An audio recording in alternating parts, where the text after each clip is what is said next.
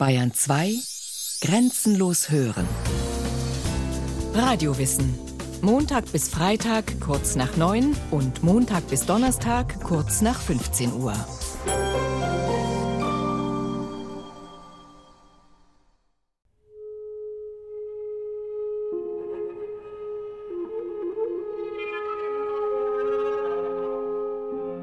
Arme Cassandra. Sie war die Einzige, die es kommen sah, sie ganz allein. Das alles, sagte sie, werde bös enden. Natürlich hat ihr kein Mensch geglaubt. Sagenhaft lange her. Cassandra, die unerhörte Seherin, eine Gestalt aus längst vergangenen Tagen, aber faszinierend wie eh und je. Wer war Cassandra, bevor einer über sie schrieb? Und das sind viele gewesen. Homer, Euripides und Aeschylus gehörten zu den ersten. Boccaccio und Shakespeare später, Schiller auch und Nietzsche. Gustav Schwab, Jean Giraudoux, um nur einige zu nennen. Hans Magnus Enzensberger in neuerer Zeit. Und natürlich Christa Wolf. Gerade sie hat mit ihrer Erzählung Cassandra, die sich auf die antiken Texte, vor allem auf die von Aeschylus stützt, der Gestalt dieser Seherin zu aktueller Beachtung verholfen. Es ist eine Art Seelenverwandtschaft, die die Autorin mit Cassandra verbindet.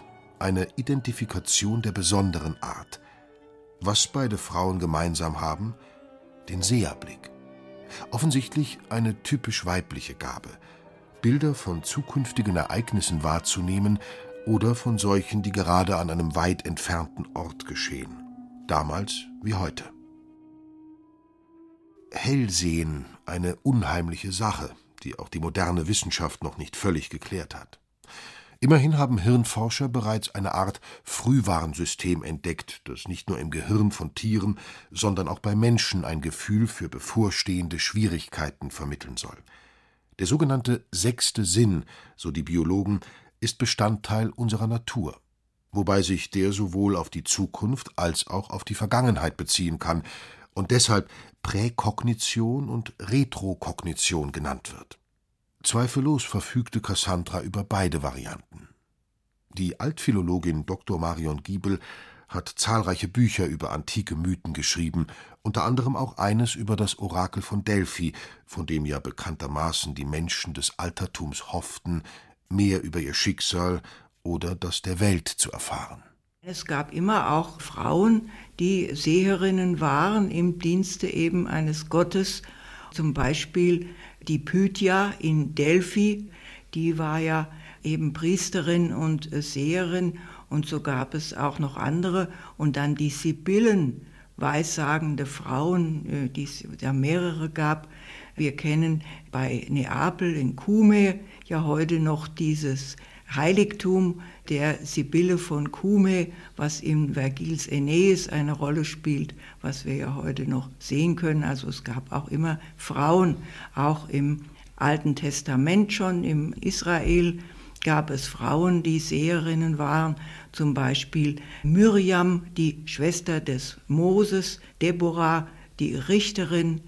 Wir kennen die Anna, die im Tempel ist, als Jesus hingebracht wird und die dann weissagt, als sie den kleinen Jesus sieht, dass er der künftige Messias ist. Cassandra, so die Legende, lebte vor rund 3000 Jahren, also in vorchristlicher Zeit. Cassandra ist die Tochter des Priamus und der Hekabe, also des Königspaares von Troja. Bei Homer ist sie die schönste Tochter des Priamus und es ist interessant, dass sie bei Homer in der Ilias, dass da nicht auf ihre sehr äh, Fähigkeiten hingewiesen wird, sondern da ist sie eben eine der Töchter. Cassandras Schicksal ist eng verbunden mit den beiden großen Erzählungen der Antike, die Aeschylus in seiner Orestie aufgreift, der unheilvollen Geschichte der Atriden und dem Trojanischen Krieg. Die 458 vor Christi entstandene Trilogie gilt als Anfang und zugleich Höhepunkt des abendländischen Dramas. Bis heute haben die alten Mythen nichts von ihrer Faszination eingebüßt. Sie bilden immer wieder Anreize, sich mit ihnen auseinanderzusetzen, sei es auf philosophische, künstlerische oder literarische Weise. Warum eigentlich? Die Antwort, so die Münchner Literaturwissenschaftlerin Dr. Edda Ziegler, liegt auf der Hand. Die antike Literatur und die antike Kultur ist ja generell Muster und Ausgangspunkt für unsere ganze deutsche oder westliche Literatur. Und in der antiken Götterwelt und in der antiken Mythologie sind die Grundsituationen und die Grundmuster und die Grundmotive der Literatur schon vorgegeben. Und damit auch die Grundmuster und Motive menschlichen Fühlens, Denkens und Handelns. Cassandra jedenfalls hatte einen Traum. Sie wollte unbedingt Seherin werden. Dafür war sie bereit, alles zu riskieren, sogar den Frevel, einen Gott hinters Licht zu führen. Natürlich konnte das kein gutes Ende nehmen. Die Sehergabe, die wird ja immer von einem Gott verliehen und Apollon, der ist auch der Gott der Seher, wie, wie man ihn in Delphi ja kennt. Und er hat die Sehergabe an Cassandra äh, verliehen auf ihre Bitte hin und praktisch unter der Bedingung, dass sie ihn dann liebt. Er war also von Liebe zu ihr ergriffen und sie hat das gewissermaßen versprochen und hat dann die Sehergabe bekommen und hat dann dem Gott aber, sagen wir mal, einen Korb gegeben.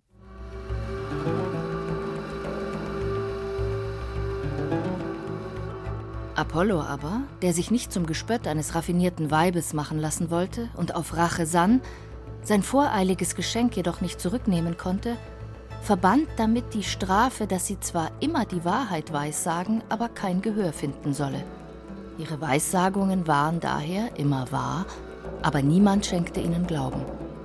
Die Sehergabe, das war sie. Ein heißer Schreck, ich hatte sie mir erträumt. Mir glauben, nicht mir glauben. Man würde sehen. Unmöglich war es doch, dass Menschen auf die Dauer einer, die ihr Recht beweist, nicht Glauben schenken sollten. Warum aber wollte die Königstochter unbedingt Seherin werden? Spät wird sie es sich selbst eingestehen, dass sie die Macht dieses Amtes gelockt hat. Natürlich hat es ihr geschmeichelt, beim Gastmahl einen besonderen Platz einnehmen zu dürfen. Doch es muss mehr gewesen sein als Eitelkeit und Erhöhung des Selbstwertgefühls. Denn Priesterin und Seherin zu sein, barg auch viele Gefahren. Das Amt konnte Schmach und Schande bringen, Vergewaltigung und Tod, zumindest Isolierung, Einsamkeit und nicht selten ein Abgleiten in den Wahn. Das Schicksal aller Hellsichtigen, Visionen von Unglück, Verderben und Tod stellen sich spontan ein. Sie werden als unheimlich und ich-fremd empfunden. Von ihrer Umgebung werden diese Menschen oft ausgegrenzt, weil ihre Prophezeiungen Angst machen. Jeder dritte Deutsche, so heißt es, hat schon einmal Erfahrung mit Visionen gemacht. Unglück, Tod und Verderben vorauszusehen, ist erschreckend. Die Betroffenen geraten oft in einen seelischen Konflikt, wenn sie das angekündigte Übel nicht verhindern können. Andererseits vermeiden sie es, die Umwelt in Kenntnis zu setzen, weil sie die Verständnislosigkeit der anderen fürchten. Besonders hellsichtige Menschen sind häufig scheue Einzelgänger. In krassen Fällen sprechen Psychiater auch vom Cassandra-Syndrom. Warum aber hatte Cassandra die Sehergabe unbedingt haben wollen? Um die Welt zu verbessern? Um den Menschen Elend und Not zu ersparen? Zweifellos. Eine darüber hinausgehende, sehr plausible Erklärung, ganz im Sinne des Zeitgeistes und dem modernen Ideal von weiblicher Emanzipation, finden wir bei Christa Wolf. Die Cassandra-Geschichte, wie sie sich mir jetzt darstellt. Cassandra, älteste und geliebteste Tochter des Königs Priamos, will nicht, wie ihre Mutter Hekabe, wie ihre Schwestern das Haus hüten, heiraten. Sie will etwas lernen. Für eine Frau von Stand ist Priesterin, Seherin der einzig mögliche Beruf, den in grauer Vorzeit überhaupt nur Frauen ausgeübt haben. Als die oberste Göttin eine Frau war, Ge, Gaia, die Erdgöttin. Damals also, in der Zeit des Matriarchats. Das aber ist nach dem Machtverlust von Königin Hekabe, der Mutter Kassandras, dem Untergang geweiht. Die Etablierung des patriarchalischen Systems wird den Frauen in den kommenden Jahrtausenden viel Unterdrückung und Leid von Seiten der Männer bringen. Vielleicht sieht das Cassandra auch voraus. Offensichtlich ist jedenfalls ihre Abscheu vor männlicher Aggression und Gewalt. Sie hasst die von allen anderen so bewunderten Helden und liebt stattdessen Aeneas, der kein starker Mann ist, weder im Bett noch auf dem Schlachtfeld. Ihr Liebesakt misslingt, aber sie bleiben sich trotzdem gewogen. Wenn Cassandra gezwungen ist, mit anderen Männern zu schlafen, denkt sie an ihn. Die Flucht in eine Gegenwelt, wo weibliche Werte vorherrschen und die Menschen im Einklang mit sich und der Natur leben, bietet der nach Harmonie und Frieden strebenden Seherin nur für kurze Zeit Unterschlupf. Sie kehrt zurück in die vorherrschende Realität. Ihrem Schicksal kann und will sie nicht entkommen. Sie wird als Gefangene in der Fremde in Mykene sterben. Hier war es. Da stand sie. Diese steinernen Löwen, jetzt kopflos, haben sie angeblickt. Mykene, Cassandras Sterbeort, heute ein touristisches Ziel für viele, für manche mehr. Diese Festung, einst uneinnehmbar, ein Steinhaufen jetzt, war das Letzte, was sie sah. Ein lang vergessener Feind und die Jahrhunderte, Sonne, Regen, Wind haben sie geschleift. Unverändert der Himmel, ein tiefblauer Block, hoch, weit, nah die zyklopisch gefügten Mauern, heute wie gestern, die dem Weg die Richtung geben. Zum Tor hinaus, unter dem kein Blut hervorquillt, ins Finstere, ins Schlachthaus. Und allein. Wie in der Orestie des Aeschylos begegnen wir auch in Christa Wolfs Geschichte Cassandra erst wenige Stunden vor ihrem Tod, in denen sie sich einer schmerzhaften Rückschau auf ihr Leben stellt. Stockend und unzusammenhängend zunächst, dann immer klarer, sehender werdend. Ursprünglich war Cassandra gar nicht der Grund für Christa Wolfs Reise nach Griechenland gewesen, das ja zu Beginn der 1980er Jahre für die Mehrzahl der Ostdeutschen in unerreichbarer Ferne lag. Die Münchner Literaturwissenschaftlerin Dr. Edda Ziegler zu den Hintergründen dieser Entdeckungstour. Christa Wolf war ja als Autorin in der DDR in einer sehr privilegierten Situation. Sie durfte zum Beispiel Auslandsreisen in den Westen machen. Und so hat sie auch mal eine Griechenlandreise geplant. Und da hat sie in Ostberlin den Flug nach Athen verpasst und musste in Berlin nochmal übernachten. Und da, sagt sie selbst, habe sie die Orestie gelesen und dann angefangen, sich mit dem Thema zu beschäftigen und hat dann 1981 mit der Arbeit an Cassandra angefangen. Am nächsten Vormittag in der leeren Wohnung, in die kein Anruf, kein Brief sich mehr verirrte, begann ich, die Orestie des Aeschylos zu lesen. Ich konnte mir noch zusehen, wie ein panisches Entzücken sich in mir ausbreitete, wie es anstieg und seinen Höhepunkt erreichte, als eine Stimme einsetzte, Oh, oh, ach. Apollon. Apollon. Cassandra. Ich sah sie gleich. Sie, die Gefangene, nahm mich gefangen. Sie selbst, Objekt fremder Zwecke, besetzte mich. Der Zauber wirkte sofort. Cassandra eine Zufallsbekanntschaft? Oder hatten die Mäuren, die griechischen Schicksalsgöttinnen, ihre Hände im Spiel? Die Erzählung Cassandra sollte Christa Wolfs erfolgreichstes Buch werden und politisch ihr aufschlussreichstes. Eine Schlüsselerzählung mit zahlreichen Parallelen zwischen der unerhörten Seherin Cassandra in Troja und der hellsichtigen Schriftstellerin in Ostberlin. Das Buch erscheint 1983-84 beim Aufbauverlag, wird auf der Leipziger Buchmesse vorgestellt. Aber Christa Wolf, die Autorin, wird zur Buchpräsentation nicht eingeladen. Und das Buch gibt es nur in einem einzigen Exemplar beim Verlag. Und es gibt es auch nicht in den Buchhandlungen. Die Schriftstellerin, die sich ja mit ihrer Erzählung an den antiken literarischen Vorbildern orientierte, hat die mythische Figur Cassandra in die Gegenwart geholt und ihr mehr Gewicht verliehen. Denn bei Homer und Aeschylos aber auch in den Sagen des klassischen Altertums spielt sie ja eine eher untergeordnete Rolle. Christa Wolf hat Cassandra durch diese Erzählung enorm vergegenwärtigt und aufgewertet. Vorher war die Cassandra eigentlich eine negative Nebenfigur, ja. Und jetzt ist Cassandra ein Symbol für das nicht sprechen dürfen oder sprechen dürfen, aber keinen Glauben finden. Und das Problem des Nicht-Sprechen-Dürfens findet sich zu allen Zeiten an vielen Orten. So wird Cassandra rund 3000 Jahre nach ihrem Erscheinen auf Erden zur Identifikationsfigur für Systemkritiker, Dissidenten, Friedensbewegte, Atomkraftgegner und Feministinnen und der Trojanische Krieg zum abschreckenden Beispiel rücksichtsloser Machtpolitik. Natürlich gibt es dann die mythische Version vom Raub der Helena. Da hat übrigens Cassandra auch gewarnt davor. Sie hat Paris gewarnt, er solle nicht dahin fahren. Aber er hat natürlich nicht auf sie gehört. Das ist auch wieder so ein Fall. Da wäre der ganze Trojanische Krieg vermieden gewesen. Aber was nun die realen Gründe angeht, da sagt man ja heute, das sei diese Lage von Troja gewesen, dort an den Dardanellen, wo alle vorbei mussten, wo auch noch eine Windstille war und wo die dann abkassiert wurden. Und wer da eben das Sagen hatte, der wurde reich. Ne? Und ich denke, dass das eben der wahre Grund war.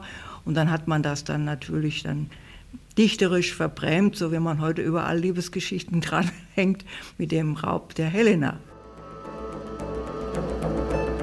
Doch bleiben wir beim Mythos, der sich ja um reale Geschehnisse rankt. Was passiert, als die ruchlose Tat des Paares Menelaos, dem Ehemann Helenas und König von Sparta, zu Ohren kommt? Er tut, was ein griechischer Held tun muss. Er rüstet sich zum Kampf. An seiner Seite Agamemnon, König von Mykene und oberster Befehlshaber der griechischen Truppen. Menelaos will seine Gemahlin zurück und die Trojaner vernichten. Niemand glaubt Cassandra, als sie vor der herannahenden Gefahr warnt. So hatte sie auch jetzt unheilvolle Zeichen am Himmel und in der Natur beobachtet und stürzte mit flatternden Haaren, vom Geiste der Weissagung getrieben, aus dem Königspalast hervor. Ihre Augen starrten in fieberhafter Glut, ihr Nacken wiegte sich hin und her. Sie seufzte tief und rief mit schauerlich klingender Stimme durch die Gassen der Stadt Ihr Elenden, Seht ihr nicht, dass wir die Straße zum Hades hinunterwandeln, dass wir am Rande des Verderbens stehen? Cassandra kann den Krieg nicht verhindern. Er wird auf beiden Seiten zahllose Opfer fordern. Cassandras Bruder Troilos wird niedergemetzelt von dem allseits bewunderten Helden Achill. In Cassandras Augen ein menschenverachtender Schlechter, dem sie tausend Tode wünscht. Seine Mordlust geht so weit, dass er sogar im Tempel im Anblick der Apollon-Statue tötet. Trotz der Trauer über den Verlust des Bruders beschwört Cassandra den Vater immer wieder, den Krieg zu beenden. Doch Priamos, mehr und mehr von ihren Weissagungen genervt, weil sie seine politischen Pläne durchkreuzen, verflucht seine Lieblingstochter und steckt sie in Kerkerhaft. Sein Motto: Wer nicht zu uns hält, arbeitet gegen uns. Zehn Jahre dauert der Trojanische Krieg. Beendet wird er durch eine List der Griechen. Sie ziehen sich zwar zurück, hinterlassen den Trojanern aber ein Geschenk vor den Toren der Stadt. Ein überdimensionales hölzernes Pferd. Natürlich hat Cassandra davor gewarnt, das trojanische Pferd in die Stadt zu holen. Vergebens. Das Trojanervolk eilte der Stadt zu und riss die Mauern nieder, um dem unheilvollen Gast den Weg zu bahnen – ein anderer fügte Räder an die Füße des Rosses. Wieder andere drehten gewaltige Seile und warfen sie dem hölzernen Riesentier um den Hals. Dann zogen sie es im Triumph nach der Stadt. Im Inneren des Pferdes sind die besten Kämpfer der Griechen versteckt, die des Nachts ausschwärmen und Troja in Schutt und Asche legen. Sie töten, vergewaltigen, verstümmeln und verschleppen. Cassandra, bist du es nicht müde, immer nur Furchtbares zu schauen? Furchtbares vorauszusehen? Ich sehe nichts. Ich sehe auch nichts voraus. Ich ziehe nur die Dummheit in Betracht, die der Menschen und die der Elemente. So interpretiert Jean Giraudoux in Kein Krieg in Troja Cassandras Sehergabe. Auch bei Christa Wolf ist die kein Göttergeschenk, sondern das Ergebnis eines schmerzhaften Reifungsprozesses. Cassandra sieht die Zukunft, weil sie den Mut hat, die wirklichen Verhältnisse der Gegenwart zu sehen. Diese Erklärung des Phänomens Hellsehen wird übrigens auch von amerikanischen Parapsychologen geteilt. Und wie endet Cassandras Geschichte? Marion Giebel. Cassandras weiteres Schicksal, dann, nachdem die Stadt erobert ist, werden ja die Frauen zusammengetrieben und werden als Kriegsgefangene den einzelnen Heerführern zugeteilt. Und da ist es eine Auszeichnung für Kassandra, die Königstochter, die schönste, dass sie dem obersten Heerführer, nämlich Agamemnon, zugeteilt wird.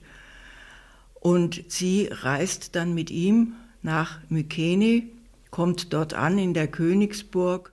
Es ist das Haus der Atriden, das mit einem Fluch belegt ist. In jeder Generation werden hier Menschen geboren, die ihre eigenen Familienangehörigen ermorden oder selbst ermordet werden. Apollon, o Apollon, du Wegführer, o Apolda mir. Wohin geführt mich hast du? Ach, in welches Haus? Und Agamemnon steigt dann runter vom Wagen, wird von seiner Gattin Clytemnestra mit heuchlerischer Überfreude begrüßt und genötigt, auf einen roten Teppich zu treten und geht dann auf diesem roten Teppich, der praktisch wie eine Blutspur ist, geht er in den Palast, wo er dann von Clytemnestra gemordet wird. Und ebenso wie Kassandra Agamemnons Tod vorhergesagt hat, ist ihr klar, dass auch sie sterben muss. Doch ungesühnt soll unser Tod nicht sein. Ein anderer wird kommen, der uns rächt. Aber das ist eine andere Geschichte, nachzulesen in der Orestie des Aeschylos. Während einige zeitgenössische Autoren darauf warten, dass endlich einmal wieder eine neue Kassandra erscheint, auf die wir dann alle wirklich hören sollten, gönnen andere ihr, zumindest vorübergehend, ein paar unbeschwerte Momente, wie beispielsweise Friedrich Christian Delius. Im Café bestellt Cassandra meistens Eis. Die Seherin. Was heißt hier Seherin? In Troja sah sie schwarz. Und was ihr niemand glauben wollte: Untergang. Sie sieht, was andere so nicht wahrhaben wollen. Sie verdrängt auch weniger. Das macht ihr Schmerz. Das werden schwere Depressionen. Einsam. In der Wüste, im Café, sucht sie. Sie nennt es einfach Glück. Und wenn sie lacht, lacht sie.